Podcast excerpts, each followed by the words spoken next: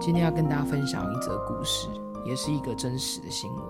是大家在啊五六年前发生的，发生在一个中研院的前副院长刘副院长的身上。他在二零一五年的时候被诈骗集团骗走了两千多万元，哇塞，两千多万元呢、对，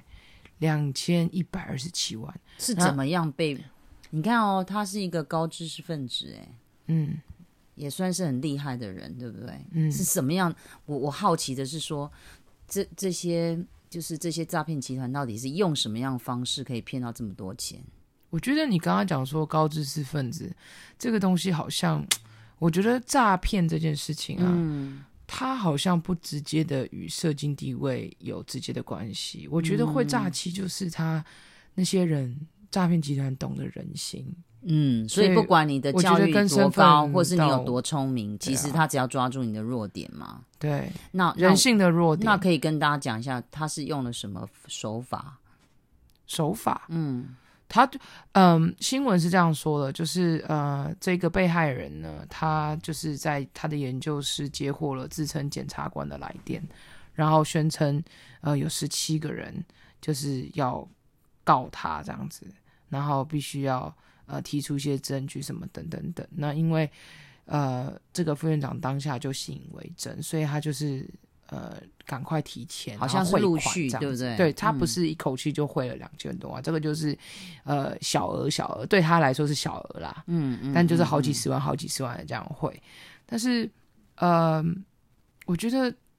你刚刚讲到人性这件事情，嗯就是嗯我想这样子的一种诈欺是知道那个人的弱点，针对他的弱点，然后进行恐吓，嗯或者是威胁，或是欺骗，因为其实这让我想到一，就是我让我想到，就是我自己曾经啊，有其实我常常接接到诈骗电话、欸嗯我这样子嗯从我有印象以来，我至少接过不下十次的诈骗电话。嗯嗯嗯其实最近的一次就在几天前欸呢、哦，真的，对，几天前大概是在呃三天吧，两三天前我就接到呃鉴宝局的电话，嗯然后他就，说，呃，你的健保费、健康保险费有问题，没有缴，嗯然后要我去缴。那你如何辨别他是诈诈骗？你有相信吗？一开始，其实我一开始有，因为其实健保费是根本没有这个东西都自动扣款啊，怎么可能还嗯会就是、你就会觉得，哎，是不是我的卡有问题，或者是忘记缴卡费了吗，还是怎么样？嗯，所以就是它这个东西是非常的枝枝微末节的东西，你可能真的不会去注意。所以那时候我就真的有仔细听，然后他就说，呃，你没有缴保费，你要缴。然后他说就是可以用电话的方式语音缴款，他就是叫我政用府应该也没那用，么他就闲让我吧用那个电话直接按那个我的账户的账号。哦，然后叫我直接用，电话汇款，那不哪是语可音哦能对政府怎么哪有可能这样对，处我理想说事情？这个听起来就有一点怪，可是我又觉得，嗯还是，可是万一我保费没交怎么办？对，然后我后来想说，嗯，保费一次没缴应该也没关系，我宁可他晚一个月没缴，我也要先确认好。然后后来我就听我同事讲说，他也接到一样的电话，然后就是很多人都这样接到才知道，原来他就是一个流水的诈骗机，嗯流、就是打流水号，然后诈骗人这样子。这是鉴宝局的，其实我觉得这些诈骗人好可恶哦。对啊，你看，你想想，有些人，你看他，就像刚刚你提到的那个副院长、前副院长，对啊，你想他这一辈子就这些积蓄就这样被他给骗了。其实好像很多新闻也常提这些东西。对，我我我觉得很多，不过还有很多谢谢那些机警的，就是银行人员或者是嗯邮局的人员。听我看过新闻，就是他被诈骗了，说他小孩可能被绑架或是哦干嘛。嗯我跟你，讲，讲到这件事情，你知道让我想到我以前小学的时候啊，我们班同学不夸张，真的像八点档剧情。嗯嗯嗯，我们在上体育课，上到一半，我们的我们的班导就非常非常的着急，把所有的我们班所有的人全部叫回班上。嗯，然后我们就我们就觉得有点莫名其妙啊，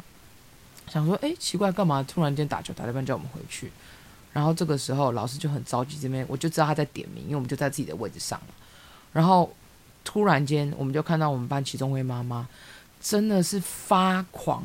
就是一把鼻涕一把眼泪，头发乱七八糟，看起来就像从家里跑出来这样。嗯嗯他就立刻冲到我们的教室，嗯，然后就说，就就叫他的小孩子的名字。然后那小孩子就举手，哦那妈妈还好整个崩溃大哭。他以为他被那个他对因不对为他在家里接到，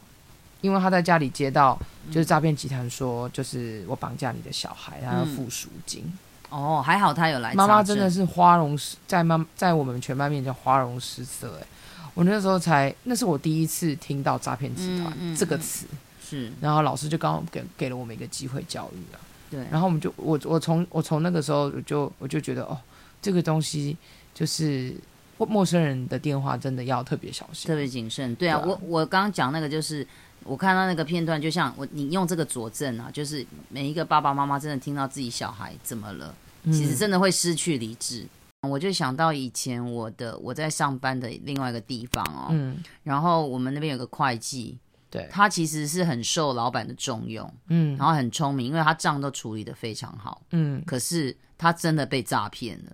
那次真被的哦诈骗到对，但因为有点久远我忘了，但是当时我知道他被诈骗的时候，他已经转了几笔账过去，好像也是利用一些什么保险的东西去、嗯去让他上当。所以那时候我听他讲以后，我才我当时真的很压抑，我想说，哇，连他这么聪明、反应这么好的人，嗯嗯嗯，都会受到这样的一个诈骗。我那时候才想到说，哇，原来这诈骗真的要很小心，不是你今天够机警或是真的够聪明就可以避过，对而是你真的要很谨慎。对，就是就像你刚刚讲你的例子，嗯我就觉得至少当你听到的时候，你有可能以为是，可是当他要叫你去。现在不是有讲吗？其实他会叫你操作什么，按什么键 ATM 啊，什么什么，电话，其实都不相不要相信，你们可以想想嘛，政府面对这么多人民，他哪有那个时间叫你在那边按那些东西？通常都是会有通知单通知你嘛，嗯，嗯，嗯对，然后再叫你再去缴缴钱或者是对逾期缴费之类的。对对对，所以我觉得大家可能可以第一个很简单的判判断，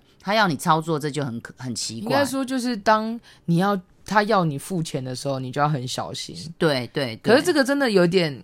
有点去难难难判断，但是我觉得有一个依据啦，对对，嗯哎、就是我曾经也有听到，这是我同事的，嗯他他这个也是我觉得蛮特别的，他好像是订票订那个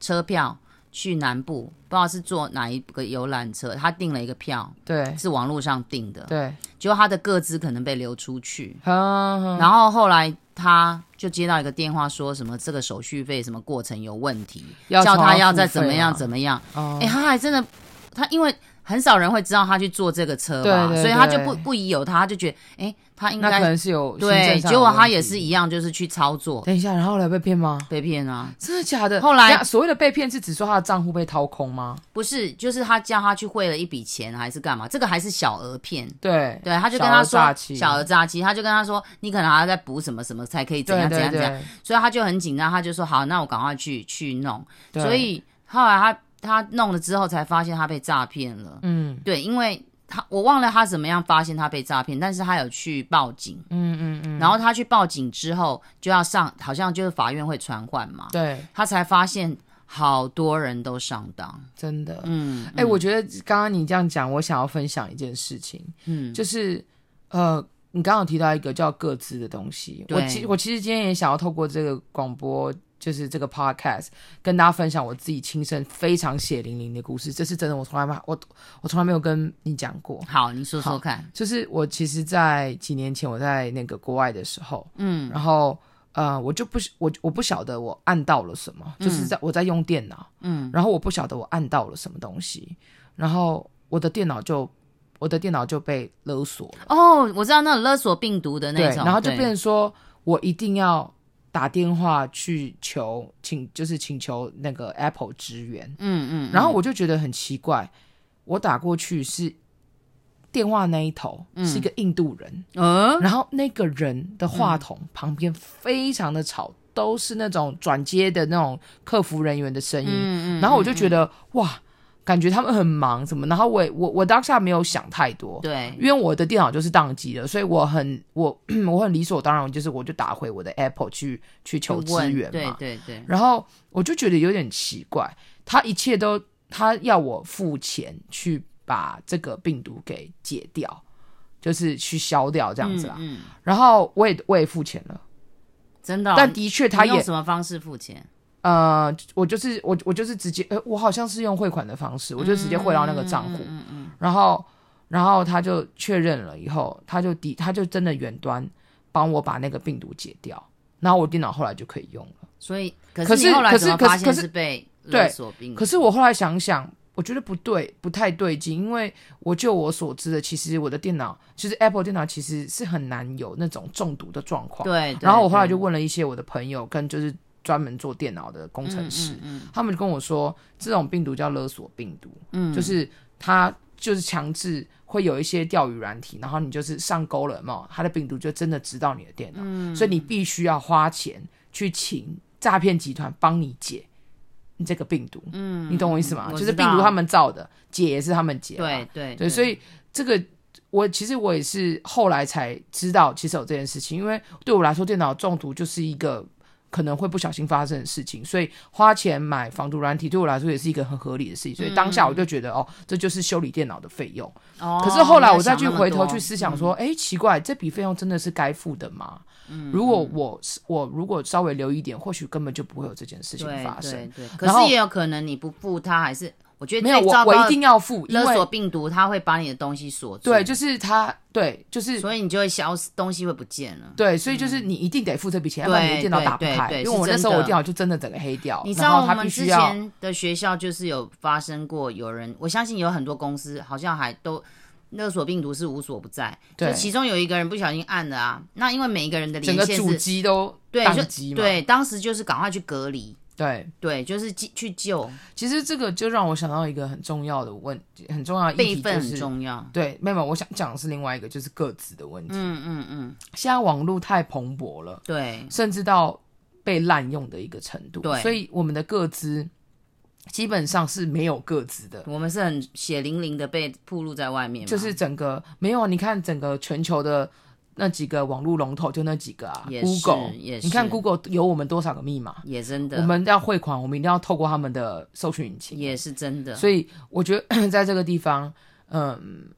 对你来说，就是对很多观听众朋友，包括我们自己来说，或许按那个记住密码这件事情，省了你很多人工的手续。但其实我们也是某种程度是把我们所有的隐私都哎交给呦，了你这么 Google 讲，跟我脸现在书都是用这这样的方式，对，你知道，其实我也是，但是因为我最近换电脑，然后我就是当然已经于有一点于事无补啦。但是我觉得对于就是未来，嗯，嗯，我们要更啊谨对慎，对，要更谨慎。那那些还没有开始用的小小朋友们还是学生们，我真的非常的建议你们，你们能自够己背下密码嘛。对，就是你们能够尽量不要把你们的重要的密码让电脑记住。嗯，就这不是要真的就不要去做尽这量件不事要情，因为对其实你会发现，因为这个是我自己我自己都就是我自己嗯都能够观察出来，像对，我的密码，嗯我在别人的电脑都可能登得进去、也是只要真我的按一次记住密码，对对对，他就会对，所以这很你可怕的。对，而且你要想哦，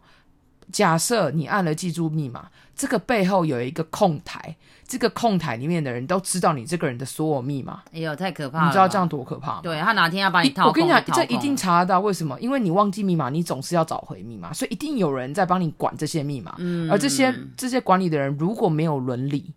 没有啊就数位对伦理的对这种素养，我跟你讲，这个就是我们的各自就一都都外都露流出去出，去。而且呢，也不用去，就是这个东西也不用去去推。我们的很多的，我们常常接到一些莫名其妙的电话，嗯常常会有一些网络上会有一些奇怪的信件寄给寄给我们，其实就是这就是这就是一种各自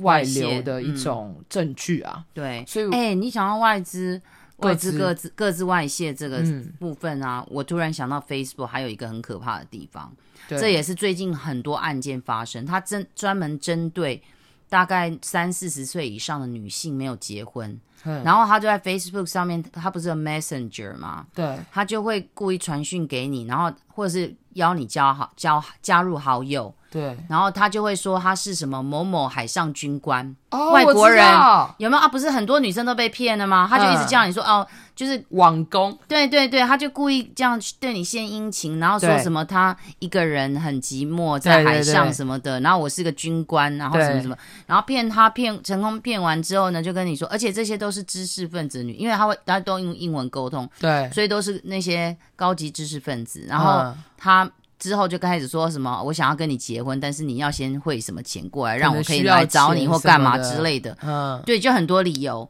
所以其实我觉得这一个也是很可怕的诈骗方式。对，我真的建议很多女生，以前我也不知道，我真的曾经遇过、欸，她就是传 Messenger 给我，然然后用英文，然后我也不假有她，想说，哎，好啊，有英文就聊个天吧。对然后她就会一直问，就是一直想要问你一些讯息，你结婚了吗？干嘛？什么什么的。然后你就还跟她谈没几句话，她就在叫你 Honey 啊、Darling 啊这些东西的。的，所以后来我就发现，嗯，这个真的很有有问题。从此以后，有人有邀请我这种国外来的，对然后你点进去哦，你看不到他任何讯息，就是他的照片，就是对一张可能他想骗你的一张照片，个人照片，其他你看不到任何东西。对所以我觉得这也提供给大家，像这种随便跟你打招呼、邀请好友的，你真的都要小心。其实这就是我们我们想要提的，就是嗯这个叫做一种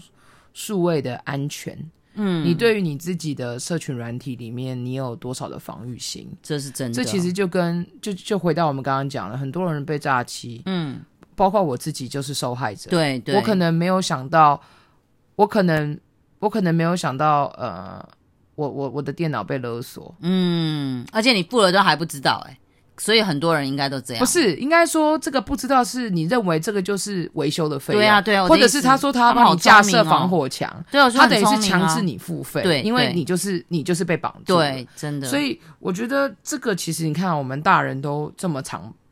遇到这种状况，都不都不是能够很好的辨认出什么是好，什么是真实，什么是不真实的，更何况是我们的学生。对，所以我觉哎真的得，嗯，特别是在特别你如果是已经是父母的，在这件事情上的观念一定要建立的非常非常的扎实，一定要让你的孩子知道，因为其实现在的。我这一代是数位原生代，也就是我出生的时候已经有数位网络这件事情了。嗯你那个时候出生是还没有的嘛，还没有对不网络，对对，所以其实我们叫做 N N 世代，嗯，然后呃，现在的孩子其实是已经在数位资讯爆炸的时候，嗯所以对我来说，我我知道那个数位正在启蒙的这个阶段，就是慢慢的。变到现在这样，可是现在孩子没有所谓的这个慢慢的这个阶段，对他一他出生就是要接触这些，对他一出生，他就要会，他就要每一天面对到底哪些是真的，哪些是假的。嗯嗯嗯，所以嗯我觉得学生真的必须要学习如何保护自己哎对在网络上的安全对。对第一这样个再我确觉得认第一对谨慎，第一个要处理的就是孩子们要如何知道各自这件，第一个要先了解什么叫各怎自，么保护自己的个子，知道了什么叫做各自之后，他们要学会备份，嗯对在一个他们就是是一个合理备份的空间。对然后再来，他们要学会为自己的就是所谓的自己的资产进行加密，听起来好像很学术，但其实就是